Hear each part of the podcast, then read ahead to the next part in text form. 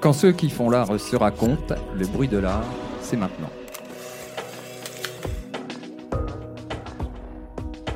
Nous sommes Victoria Le Salama et Florian Champagne, et aujourd'hui au Silencio, nous recevons le photographe français Ronan Guillou. Vivant entre la France et les États-Unis, Ronan Guillou a une pratique décloisonnée de tous les genres. Images sociologiques, observations réflexives de paysages et récits personnels se croisent dans ses photographies d'expérience. Son travail fait partie de la collection Neuflis OBC et a été présenté lors des rencontres d'Arles. Dans cet épisode, il nous raconte comment il a appris la photographie en autodidacte, parle des origines de son travail et des dynamiques qui le traversent, et explique en quoi la photographie américaine est un genre à part entière. Pour découvrir le travail de Renan Guillou en images, rendez-vous sur notre compte Instagram, Le Bruit de l'Art. Bonjour Renan. Bonsoir. Bonjour Renan. En une phrase, comment est-ce que tu te présenterais à quelqu'un qui ne te connaît pas? Bonjour. Je m'appelle Renan Guillou, j'ai 51 ans, je suis photographe français et je vis à Paris. Je travaille euh, à Paris et aux États-Unis et un petit peu en Guyane maintenant. Et si tu devais te présenter de manière euh, pas du tout professionnelle, pas en lien avec ta profession? Euh, je suis toujours Renan Guillou, je suis originaire de Bretagne. je suis né en Afrique et je vis à Paris depuis une vingtaine d'années, 25 ans. Tu dirais quoi de tes travaux à quelqu'un qui ne les a jamais vus? Je fais, je, Depuis une vingtaine d'années, je poursuis un travail qui s'intéresse au territoire des États-Unis. Et euh, je pratique une photographie que j'appelle une photographie d'expérience. À savoir que j'ai du mal à classifier euh, mon travail dans une catégorie de, de genre, je dirais. Et j'ai conclu que, effectivement, quand il fallait que je classe mon travail, que pour l'identifier, le mot expérience, c'était euh, ce qui pouvait définir le plus ma, pratique, puisque ça me permettait de, euh, d'accéder à une forme de liberté, je dirais, euh, dans la manière de, poursuivre, mes travaux.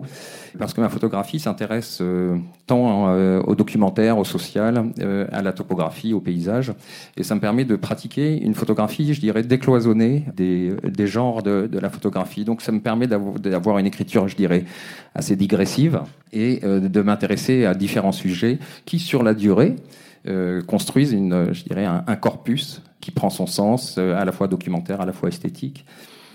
Les États-Unis sont, mon sujet, mais il y a aussi l'humain et les territoires. C'est-à-dire que ce qui m'intéresse, c'est l'expérience avec les territoires, avec les gens. je pense que j'ai une, inclination pour la, fragilité des choses et des gens et aussi un intérêt pour les marges, qu'elles soient euh, territoriales, sociales, et puis pour la rencontre. Tu es photographe depuis 1997, tu as travaillé dans la photographie de mode et de publicité avant de te consacrer essentiellement à ta pratique personnelle. Qu'est-ce que c'est le parcours qui t'a amené à faire de la photographie? Alors, 1997, c'était l'année effectivement où j'ai commencé comme photographe auteur, c'est-à-dire que là, on a d'un point de vue administratif, euh, euh, c'est l'inscription aux AGSA, qui est une société d'auteurs, qui a pointé la date de mon début de photographe professionnel puisque j'en vivais. Avant cette époque-là, j'étais toujours dans la photographie, mais j'étais assistant ou j'ai travaillé euh, euh, dans des boutiques. J'ai même fait des photographies de, baptême euh, et de communion dans un petit bled de Bretagne pour commencer la photographie. Mais qu'est-ce qui t'avait amené au départ à commencer à imaginer que ça pouvait être un métier ou que c'était le métier que tu voulais faire? Je n'ai pas fait d'école, donc j'ai découvert la photographie, je dirais, comme une sorte de de compensation, une sorte de solitude que je connaissais à un moment de, ma vie, quand j'étais tout jeune, tout jeune adulte, et j'ai trouvé qu'il y avait un effet cathartique un petit peu dans, la, dans cette pratique-là, et qui permettait de, de, faire que la solitude finalement est moins pesante. Donc au départ, j'ai trouvé qu'il y avait quelque chose un peu thérapeutique, puis après j'ai compris que la photographie, finalement, c'est un moyen d'aller vers les autres, de découvrir les différences, d'aller vers le monde et de découvrir à la fois les différences, les différentes humanités qu'on peut aussi rencontrer sur justement les parcours qu'on décide de, choisir de prendre, et aussi sa propre humanité, je dirais, euh, qui est en soi. Et, euh, c'est ainsi que euh, peu à peu, la pratique photographique est devenue, je dirais, un style de vie pour moi et presque même une identité, même, je dirais. Qu'est-ce que ces expériences dans la mode et dans la publicité ont apporté à ta manière d'appréhender justement la photographie? Est-ce que ça t'a servi justement d'école peut-être? Alors certainement d'école, d'un point de vue technique, c'est sûr, parce que à un photographe, euh, j'étais assistant de plateau quand j'ai décidé de venir à Paris. Euh, j'étais assistant de plateau dans un studio où majoritairement euh, c'était des prises de vue de mode et de publicité qui se passaient. Puis à l'issue de six mois de stage, j'avais rencontré un photographe anglais donc déjà, ça veut dire que du coup, ça m'a permis de pratiquer l'anglais quotidiennement.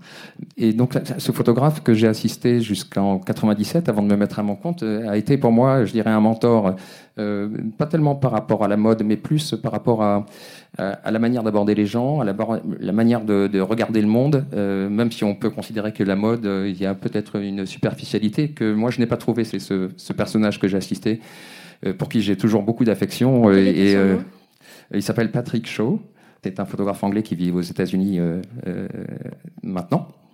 Et euh, l'assister, c'était donc effectivement apprendre la technique. Et puis ensuite, en plus, il m'a fait voyager, bien sûr. On a beaucoup voyagé dans le monde, notamment aux États-Unis. Et je pense qu'il avait une sensibilité euh, personnelle qui était presque pas liée au métier, mais c'était la personne vraiment que j'appréciais.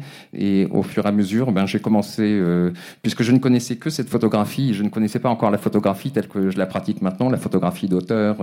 Euh, j'ai commencé donc dans la photographie de mode, que je trouvais très intéressant d'ailleurs, puisque elle permet de construire, elle permet de réfléchir, elle permet de, de construire des, des, séries, puis de travailler avec avec des équipes, avant après effectivement de découvrir la photographie d'auteur que j'expérimentais moi aussi au fil du temps et qui m'a qui m'a décidé à poursuivre de façon plus, plus profonde encore euh, cette, euh, cette pratique-là. Et tu avais déjà une, une, culture visuelle justement de la photographie d'auteur? C'était quelque chose que tu connaissais en tant que, en tant que regardeur?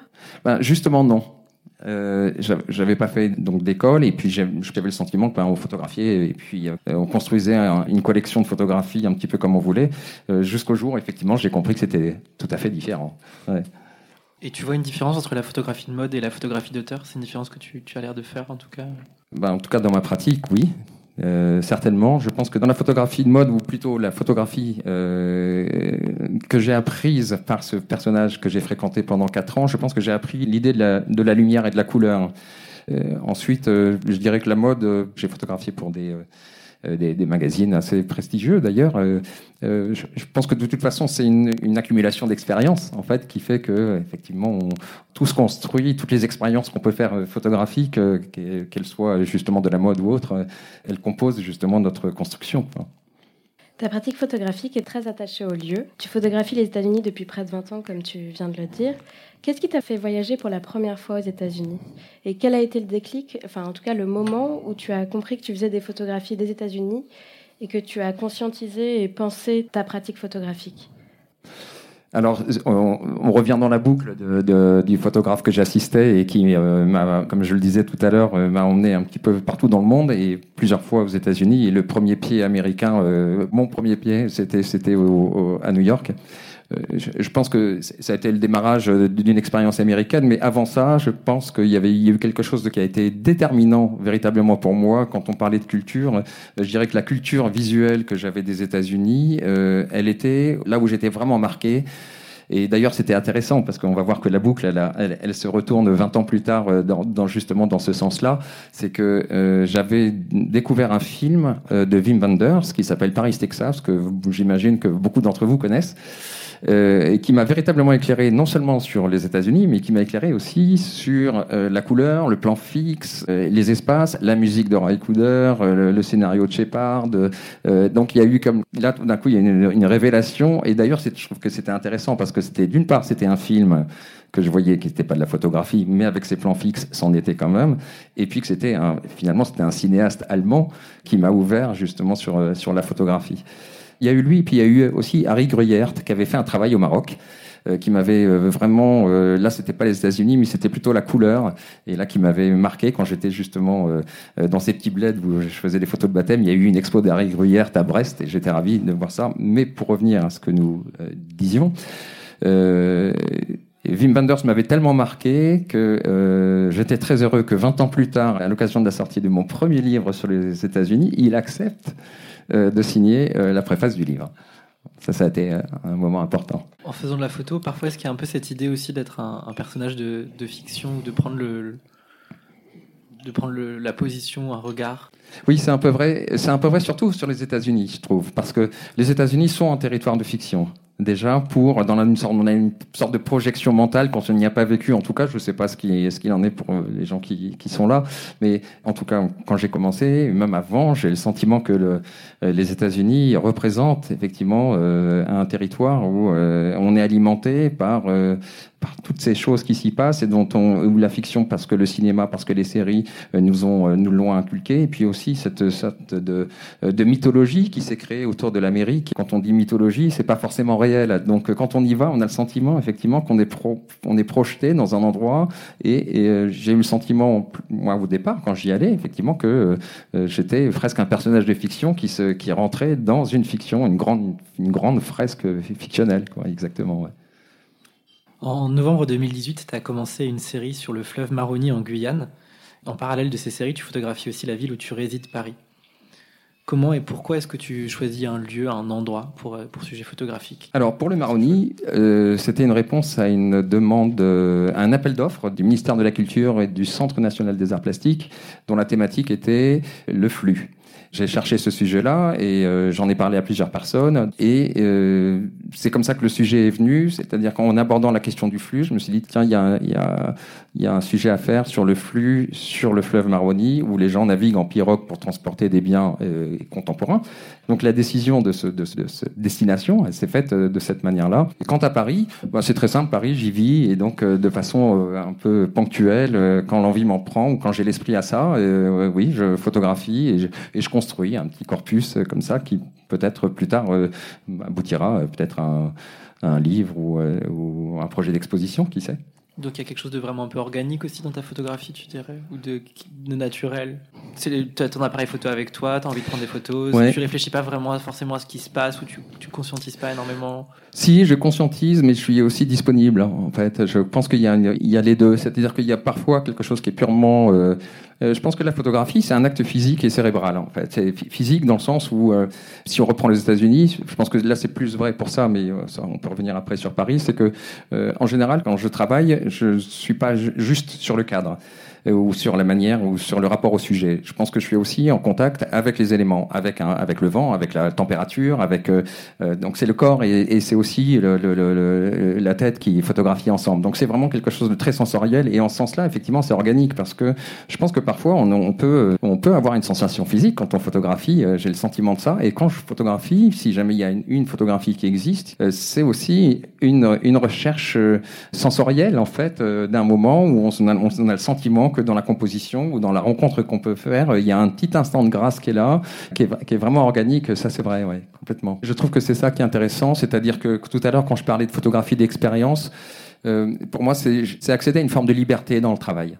C'est-à-dire que tout ce qui est hors sujet m'intéresse aussi, et autant qu'un sujet principal que je me suis fixé, ou euh, parce que euh, la digression pour moi permet justement et justifie cette appellation des photographies d'expérience, puisque je trouve aussi intéressant, euh, là si on parle de l'Alaska, puisque vous le citiez tout à l'heure, je trouve aussi intéressant de se retrouver euh, le midi avec euh, euh, quatre personnes de la communauté afro-américaine en Alaska et, manger la dinde de Noël et chanter des gospels, les écouter chanter des gospels avec eux le midi et le soir me retrouver à fumer des joints avec des hippies d'Alaska aussi quoi.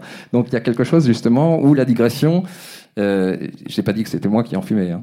Mais justement, la digression permet euh, justement l'expérience. Et c'est tout, euh, je trouve, l'intérêt de, de, euh, pour moi de, de, travailler comme ça, même si effectivement après ça peut se retrouver sur des séries. Mais le problème des séries aussi, c'est qu'une fois qu'elles sont euh, finalisées, il y a Brice Mathieusan qui disait, dans un texte au sujet de l'Alaska, il disait que j'avais un discours disruptif et, et zigzagant.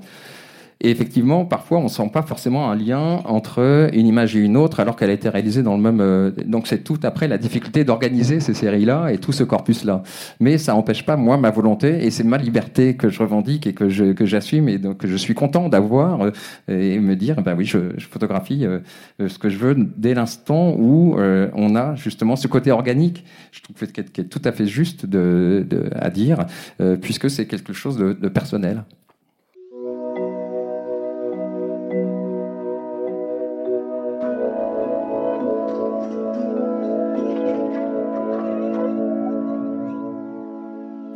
La série La mort aussi brillante que la vie, où tu photographies justement l'Alaska, ou encore la série où tu photographies Hawaï, Il s'agit de t'intéresser à deux États de l'Union qui n'avaient pas fait l'objet d'un travail photographique conséquent dans l'histoire de la photographie américaine. Dans ton travail plus récent sur justement le fleuve Maroni en Guyane, il est aussi question de documenter un territoire qui est pourtant le deuxième plus grand département français et qui est complètement sous-représenté en photographie. Finalement, qu'est-ce qui te fait t'intéresser justement au, au territoire en marge, enfin qu'on pourrait dire en marge euh, Là, pour, pour l'Alaska et Hawaï, c'est vrai qu'il y avait quelque chose pour moi que je trouvais intéressant parce que à un moment, quand j'ai euh, finalisé ce livre qui s'appelait Country Limit, qui était plus euh, une, je dirais, une image au, road trip et en même temps à la rencontre dans les gens qui vivent aux marges des, villes américaines et aussi une recherche sur, ce sur le mouvement qu'on appelle les new topographiques, c'est-à-dire la relation entre la civilisation euh, et la nature. Euh, j'étais en train de rechercher un, nouveau projet. Alors, il y a eu un nouveau projet que j'ai trouvé très intéressant à faire et qui était sur une courte durée, mais finalement qui a fait une exposition, un projet qui était basé uniquement sur le nom d'une ville. Cette ville-là, ça s'appelait Truth or Consequences vérité ou conséquence. Et je pense qu'il n'y a qu'aux États-Unis où on peut trouver des, des, des villes qui s'appellent comme ça, parce que cette ville-là elle-même a été rebaptisée. Elle s'appelait Hot Springs. Elle a été rebaptisée après euh, l'anniversaire d'une radio qui avait ce nom-là, Truth or Consequences. Donc c'est comme si on avait le jeu des 1000 euros euh, qui donnait son nom à une ville. En fait, il y a quelque chose d'assez d'assez étonnant. Et donc dans la recherche des, des projets que je souhaitais faire, c'était euh, me dire tiens l'Alaska, qui est le plus grand euh, État des États-Unis, est très peu fréquenté, euh, peu connu dans, euh, dans le spectre de ce qu'on appelle le genre de la photographie américaine. Et peu de grands auteurs de la photographie américaine se sont présentés et ont exploré ce territoire qui est immense. Et c'est comme ça qu'est né ce projet-là, surtout que si on souhaite faire un projet, conduire un projet comme je le fais sur les États-Unis, on ne peut pas exclure le 49e pour l'Alaska et le 50e État qui sont Hawaï euh, du spectre de, la recherche. Ça serait euh, dire non, on ne s'occupe pas des États-Unis. Au tout départ, qu'est-ce qui t'amène à t'intéresser à des choses que les gens n'ont pas exploré justement? Tu as cette volonté comme ça de dire ah ben ça ça n'a pas été fait, ça n'a pas été regardé, ça n'a pas été photographié, donc moi j'ai envie d'essayer? Oui, il y a ça. Et il y a une interrogation, effectivement, par rapport à l'histoire de la photographie américaine, de se dire pourquoi. Hein. Et puis, bon, certainement aussi, euh, toujours dans l'idée de l'expérience, c'est ce côté aventure. Euh, et puis, l'Alaska, je parlais de projection mentale, on a une idée de l'Alaska aujourd'hui qui est, on ne sait pas si elle est vraie ou pas. Et c'est ce que j'avais aussi de mon côté. Et euh, j'avais envie d'expérimenter ces, contrées-là, qui sont en plus pas très faciles, un peu hostiles pour les visiteurs, en tout cas, pour les gens qui vivent là-bas, je dirais qui sont, ils sont nés, ils sont accoutumés. Donc euh, il y avait ça. Et certainement, euh, je pense que comme je pratique aussi la, navigation à la voile, euh, il y a ce côté un peu exploration et puis aventure. je pense que c'est aussi ça, de, découvrir des, lieux ou des zones qui ont certainement déjà été fréquentées, mais l'expérience revient toujours dans la conversation, enfin, dans, ce sujet-là. Et maintenant que tu es allé, enfin, que es allé photographier justement l'Alaska, par exemple, est-ce que tu as des éléments de réponse sur le pourquoi justement ça n'avait pas été photographié jusque-là? euh, non, c'est difficile à dire. Euh, non, je ne saurais pas. Mais en revanche, je, pense qu'il y a une photographie américaine en Alaska. Ou alors, si on la classe pas dans la photographie américaine, en tout cas, l'Alaska existe. Et ça, je suis content de l'avoir découverte. Et la réponse, non, je ne l'ai pas. Je, en revanche, ce que je trouvais intéressant, c'était surtout se dire qu'on parlait des projections qu'on a sur des lieux. Or, l'Alaska, euh, dans ma tête, c'était il fait froid et il fait sombre. Il fait la nuit. Or, euh, en Alaska, euh, parfois vous avez des moustiques qui sont gros comme ça. Gros comme ça. Euh, il peut faire très chaud, il peut faire jusqu'à 28 degrés à Fairbanks l'été. il, y a il y a des communautés qui vivent véritablement en été du côté de Fairbanks, des communautés hippies. Tout à l'heure, je parlais de hippies et qui vivent là. Il y a aussi les Inuits qui vivent sur la partie nord-ouest de la, de la région, du côté des Trois de Bering. Et donc, l'Alaska, ce n'est pas que le froid euh, et, la nuit, c'est aussi le jour et la vie. Et c'est pour ça que le sujet s'appelle euh, La mort aussi bruyante que la vie. C'est qu'on a vraiment une sensation de mort et de vie en Alaska en fonction des saisons. Ensuite, l'intérêt de l'Alaska aussi par rapport aux, autres États euh, qui sont plus familiers dans la fréquentation de la photographie américaine, c'est que l'histoire de l'Alaska est différente du reste des États-Unis, puisque l'Alaska appartenait avant à la Russie qui a cédé pour euh, compenser une dette, qui a cédé l'Alaska aux États-Unis, qui doivent s'en mordre les doigts maintenant. Et puis pour venir à Hawaï, parce que ça, je pense que ça c'était intéressant, parce que tu posais la question sur euh, la photographie américaine à Hawaï. À Hawaï, tous les codes de la photographie américaine disparaissent Aujourd'hui, si on parle d'Amérique, on pense au motel, on pense à la route, on pense aux voitures, on pense à la pub. Il n'y a rien de tout ça. Il n'y a, pas, il a pas un seul panneau publicitaire sur les routes. Donc forcément, tout de suite, ça déstabilise. On a le sentiment qu'on n'est pas aux États-Unis. Bon, bien sûr, c'est une île, c'est un chapelet de 130 îles. Donc forcément, on est au milieu du Pacifique. C'est aussi différent. Euh, l'histoire est différente puisque c'est une, une, colonie, hein, comme, comme il y en a eu d'autres. Mais c'est surtout que, et c'est peut-être la raison pour laquelle la photographie américaine n'est pas représentée là-bas, parce qu'on a perdu tous les codes. L'idée du road trip disparaît, parce que euh, du sud au nord du Nil, euh, vous y êtes en, une demi-heure. Donc, euh, justement, toujours ces projections sur la mythologie américaine disparaissent complètement quand on est là-bas. On a l'impression d'être toujours dans, un, dans, une atmosphère de vacances et, et de voyage.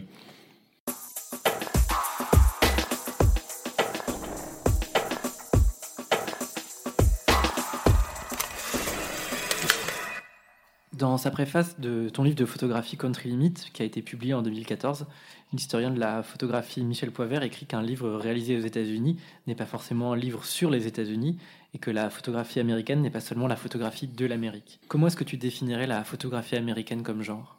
Oui, c'est vrai que photographier l'Amérique, ça ne veut pas forcément dire qu'on fait de la photographie américaine. Je pense que la photographie américaine, c'est comme une grande fresque visuelle qui est en train d'observer un mythe en train de se, qui se confronte aux réalités, je dirais. C'est comme l'autopsie d'un rêve, je, je, pourrais, je pourrais dire ça. Alors il y a plusieurs manières de, de photographier les États-Unis qui font le genre de la photographie américaine. Il y a une telle diversité d'écriture. Euh, ça peut être en couleur, en noir et blanc. On peut parler de la photographie sociale, on peut parler de la photographie euh, euh plasticienne, de la photographie de paysage. Il y a un champ tellement large de photographie, euh, une diversité très forte dans ceux qui sont apparentés à la photographie américaine. Et pourtant, dans cette diversité, il y a une forme de cohérence que je trouve assez, assez intéressante et surprenante. ce qu'il y a aussi, c'est que je pense que la photographie et la photographie américaine est devenue un mythe en soi. Et ce que je trouve assez euh, singulier, c'est que c'est un mythe qui observe un autre.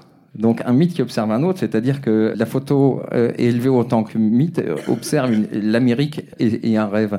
Donc il y a quelque chose comme ça que je trouve assez, assez singulier. Et en plus, qui fait la photographie américaine aujourd'hui Ce ne sont pas, enfin, ou même euh, avant, ce ne sont pas que les Américains. Je pense à un photographe danois qui s'appelle Jacob Holt, qui est resté plusieurs mois aux États-Unis, qui, je, pense, a ancré une photographie américaine aussi euh, vue d'étrangers. On parlait tout à l'heure de Wim Wenders aussi. Euh, oui, je pense qu'il y a une sorte d'ensemble de codes. On s'appuie, il y a des appuis formels euh, qui font qu'on est dedans et que il y, a, y a, une sorte de dialogue entre toutes ces écritures, tous ces auteurs, qui font qu'on a l'impression que, bon, bien sûr, on est sur le même territoire et on l'identifie très facilement. Mais je crois qu'il y a cette cette question comme ça d'observation du mythe et de cette autopsie du rêve dont je parlais tout à l'heure, qui est tout le temps euh, présente dans, dans ce genre-là. Toi, tu as l'impression de faire de la photographie américaine? En tout cas, elle m'inspire. Donc je pense, je ne sais pas si c'est à moi de proclamer, euh, autoproclamer ma photographie comme en faisant partie, mais je pense que justement tu parlais de Poivert là qui vient de faire un livre et puis dans lequel il dit que c'est devenu ma partenaire en fait. En fait c'est une sorte de dialogue avec la photographie américaine, euh, mais ça n'empêche pas de, de, de, proposer aussi une, une vue personnelle de elle m'intéresse, mais c'est aussi un dialogue avec l'Amérique et avec, euh, je dirais, avec, avec, avec moi-même aussi, en fait, et ma manière de la, de la considérer. Donc, il y a forcément parfois des références à la photographie américaine, mais je pense que dans le choix des images que je fais, plus ça va, plus je vais essayer de trouver quelque chose qui sera moins codé, moins référencé, même si parfois les références, elles sont aussi bien d'avoir, parce que je trouve que c'est une manière de rendre hommage à des auteurs ou des autrices qui ont, qui ont travaillé sur ce territoire-là. Et finalement, ce qui t'intéresse, c'est de photographier le mythe d'une certaine Amérique, ou justement, ce que tu ciblais tout à l'heure, le mythe d'une photographie américaine comme genre? Oui, en fait, c'est effectivement les deux. Je pense que euh, le mythe d'une certaine Amérique, on le connaît tous, on en fait partie, parce que je pense qu'on est tous plus ou moins américains, hein, euh, qu'on le veuille ou non, hein, parce qu'il y a effectivement cette mythologie américaine euh, qu'on connaît, euh, qui, je dirais, le, la mythologie contemporaine. Moi, je la, mets, ça peut aller de la, de la musique jusqu'à aujourd'hui, les grands conquérants économiques que sont les, GAFAM, qui participent comme ça, ils sont élevés comme ça en tant que mythe. Alors, donc, effectivement, on les, on les observe. La photographie, elle aussi, enfin, c'est ce dialogue permanent, comme je le disais, hein, c'est un mythe qui observe un autre et qui est tout le temps en mouvement. Je pense que c'est ça aussi, c'est que les choses bougent. Hein. Le, mythe américain est différent. je pense que nous-mêmes, on sera tous d'accord qu'on va plus aimer l'Amérique quand c'est Obama qui la dirige que quand c'est Trump. Et donc les, mythes, changent aussi. Tu as déjà publié plusieurs ouvrages de photographie. Le premier, Angel, en 2011, est préfacé par euh, Wim Wenders. Country Limit, publié en 2014, est préfacé par Michel Poivert. Actuellement, tu travailles sur l'édition d'un nouveau livre, Las Vegas Topographics, qui présentera ta série sur les marges de la ville de Las Vegas, un peu justement loin du mythe de Las Vegas. Finalement, quand est-ce que tu détermines qu'une série est achevée, une série de photos? Alors, c'est-à-dire qu'il y a effectivement ce projet sur les, marches de la périphérie de Las Vegas, hein, un projet qui a été euh, soutenu par le Centre national des arts plastiques et sur lequel j'ai travaillé en septembre dernier, donc c'est un projet tout récent. Je ne sais pas encore si c'est un projet de livre, en tout cas, c'en sera un. Mais euh, pour l'instant, le projet de livre, euh, je dirais, dans euh, prioritaire, ça serait surtout l'Alaska, qui a déjà été présenté en, projection à Arles, notamment.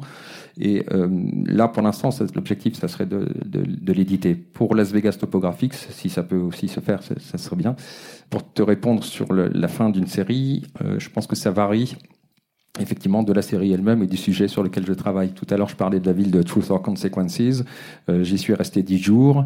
Ça a été de la photographie, du texte et du son aussi, ce qui permettait d'avoir une, une perception un peu plus transversale d'une expérience américaine. Donc, euh, je trouvais que c'était assez intéressant. Et la série, elle, s'est arrêtée sur, un, sur un, séjour de 10 jours, euh, sur lequel j'ai en fait euh, réuni, je pense, les éléments qui suffisaient pour en faire un, projet. Ensuite, je, pense que chaque, chaque sujet, chaque série a une histoire un peu différente. Hein. L'Alaska, effectivement, je pensais qu'en étant quatre fois un mois dans quatre saisons différentes et à quatre lieux différents, j'ai estimé qu'elle existait en tant que telle. Euh, et j'avais aussi envie de travailler sur un autre sujet. Euh, Angel, le premier livre, euh, c'était, je dirais, une sorte de, de, condensation de mon initiation à la fois à l'Amérique, mais à la fois aussi au médium. Et puis, je dirais à moi en tant qu'auteur, quand je commençais à développer mon sujet.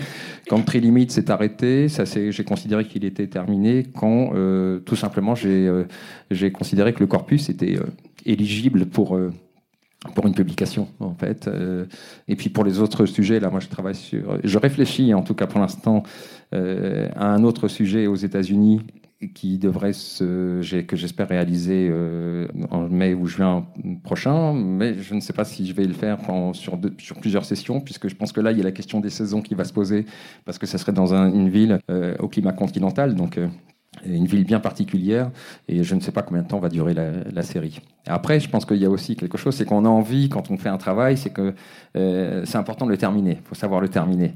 Et, quand on veut le terminer, on a envie d'en faire un livre, et, euh, parfois, un livre, quand on le fait, ben, il peut continuer. Je me souviens que Angel, quand il y avait les projets du livre, quand la maquette euh, quasi finale était faite et qu'il y avait eu un voyage entre-temps, eh bien, on a changé certaines choses parce qu'il était alimenté par un voyage récent.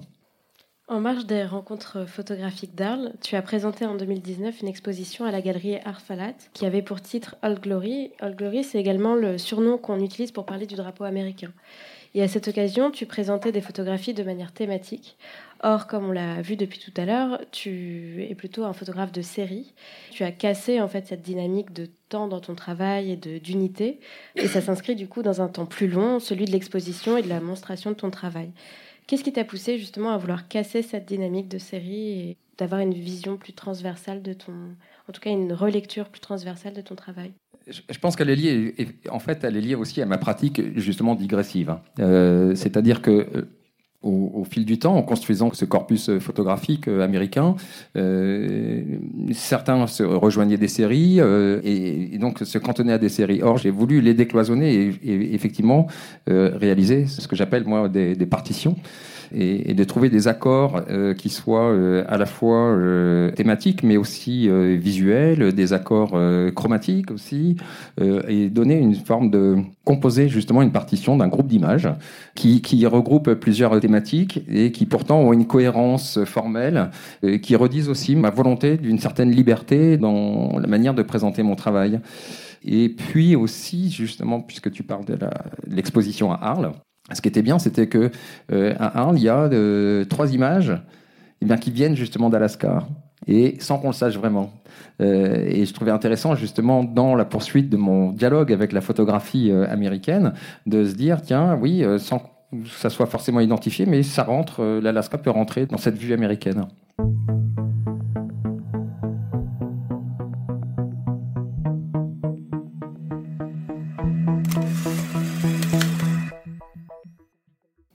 Selon toi une bonne photographie? Celle que tu cherches en tant que photographe et celle que tu cherches en tant que regardeur? Tout à l'heure, on parlait, euh, je trouvais intéressant, justement, je reviens sur ce que disait Florian sur euh, la photographie organique. Quand je disais que quand on photographie, on est en contact avec euh, les éléments qui sont autour de nous, aussi avec le sujet, mais aussi avec le hors-champ. je pense que le temps qu'on passe, le temps qu'on passe avec un sujet qui soit humain, ou, juste une forme, un objet, un paysage, on sent qu'une bonne photographie peut être bonne en fonction de la sensation physique qu'on peut avoir quand on la réalise. Euh, alors effectivement, il y a des photographies un peu fulgurantes qui fonctionnent, qui euh, effectivement, on le sait, vont être euh, une bonne photographie selon, mais c'est purement subjectif, selon moi en tout cas, qui correspondent à ce que je suis en tout cas, à ce que je voulais voir. Je pense qu'en plus, le fait de travailler en argentique, ça, je travaille toujours à, l'ancienne méthode ça crée aussi une, un espace euh, où on, rentre dans notre sujet de manière peut-être un peu différente. On ne regarde pas le résultat, on, sait ce qu'on a photographié, on ne le voit pas encore. Euh, mais bon, ça c'est peut-être euh, un, un autre sujet. Mais, donc là, pour la bonne photographie, on sait quand on a fait une bonne rencontre, puis qu'on a une, ou, avec que ce soit un, un carnet ou pas. Et euh, je pense que moi, je la mets dans le, dans le registre sensoriel, en fait, et après, euh, c'est à l'appréciation des autres, effectivement. Euh, mais en tout cas, c'est pas parce qu'on met deux heures à ramer pour faire une photo que la photo sera bonne, hein, ça c'est sûr. Et puis autrement, pour observer les photographies des autres, je trouve que c'est très intéressant, c'est de voir à quel point on, notre disposition à recevoir une photographie mais c'est pas uniquement la photographie, je dirais là, c'est peut-être un peu plus large euh, que vous alliez au cinéma, que vous écoutiez un, morceau de musique. Euh, notre capacité, notre disposition à recevoir une œuvre, euh, quelle qu'elle soit, hein, ça peut être de la peinture ou une sculpture, elle varie en fonction de effectivement notre notre nature. Donc, alors parfois c'est ça peut être lié effectivement à la photographie uniquement, ou alors on l'associe à une œuvre générale ou une affection qu'on peut avoir pour une autrice ou un auteur et euh, qui font que là, on, est plus ou moins réceptif euh, à une photographie. Quels sont les photographes actuels que tu, enfin contemporains, français ou non, dont tu aimes particulièrement le travail? Là, on va parler de la photographie euh, américaine. Il y a quelqu'un qui m'a beaucoup marqué. C'était en, en, 2013 ou en 2015. C'est un photographe. Je crois qu'il va avoir dans les 30 ou 40 ans, qui s'appelle Mike Brody. C'est quelqu'un qui euh, met dans sa photographie sa propre vie. Et sa propre vie, en fait, euh, j'ai trouvé qu'elle était assez, assez forte, puisqu'elle avait quelque chose d'assez romanesque. C'est quelqu'un qui suivait des vagabonds dans les trains. Euh, et, c'est quelqu'un qui a photographié d'abord au Polaroid et puis après au 35 mm. Euh, bon, c'est technique, hein, pas, on s'en fiche peut-être un peu, hein, mais et dont les parents étaient, euh, la maman elle était aide-soignante ou servait dans une cantine, je sais plus, et le père était en prison. et lui, il était un moment chez lui, puis il a vu des gens s'évader dans un train, dans un dans des wagons là, et il a décidé de faire pareil. Et il est parti comme ça pendant plusieurs années à suivre et à vivre comme ces gens-là. Et euh, à l'issue de, ce travail-là, il a réalisé un livre qui est, absolument magnifique et qui, pour moi, est quelque chose effectivement de romanesque qui me fait penser peut-être à des, auteurs. Et ce qui était étonnant aussi, c'est que c'est quelque chose d'assez fulgurant parce que maintenant il est dieseliste, ce mec. Hein. Donc, euh, ce photographe, euh, il dit bon, oui, j'ai fait de la photographie. Et pourtant, il, est collectionné dans les grandes galeries. Il a, il a eu un succès de dingue entre 2013 et 2015. J'ai été très touché par son travail et aussi par sa vie parce qu'effectivement, quand tu disais qu'est-ce qui fait qu'une photo te touche, je pense que là, en l'occurrence, précisément. C'est ce mélange à la fois d'une belle photographie, mais aussi d'une vie qui, qui ressemble vraiment à sa photographie. Renan Guillou, merci de t'être raconté et d'avoir fait entendre ta voix au milieu du bruit. On peut suivre ton travail sur ton site renanguillou.com ou sur ton compte Instagram. Si vous voulez soutenir le bruit de l'art, n'oubliez pas de mettre des petites étoiles et des commentaires sur Apple Podcast. Nous tenons à remercier le Silencio et toute son équipe d'avoir accueilli le bruit de l'art pour cet épisode enregistré en live le 9 novembre 2019 à l'occasion de Paris Photo.